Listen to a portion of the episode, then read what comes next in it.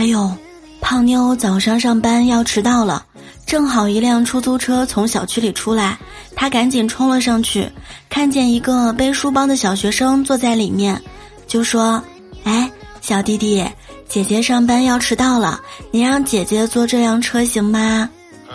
小学生说：“啊，可是我上学也要迟到了。”啊，胖妞就对司机喊：“我出五十，你先送我吧。”小学生呢也赶紧喊道：“我出一百，先送我。”胖妞又说了：“哎呀，我出两百，先送我吧。”小学生就说：“啊，好吧，好吧，你赢了，我不跟你争了。”然后对司机师傅说了一句：“爸，你先送他吧。”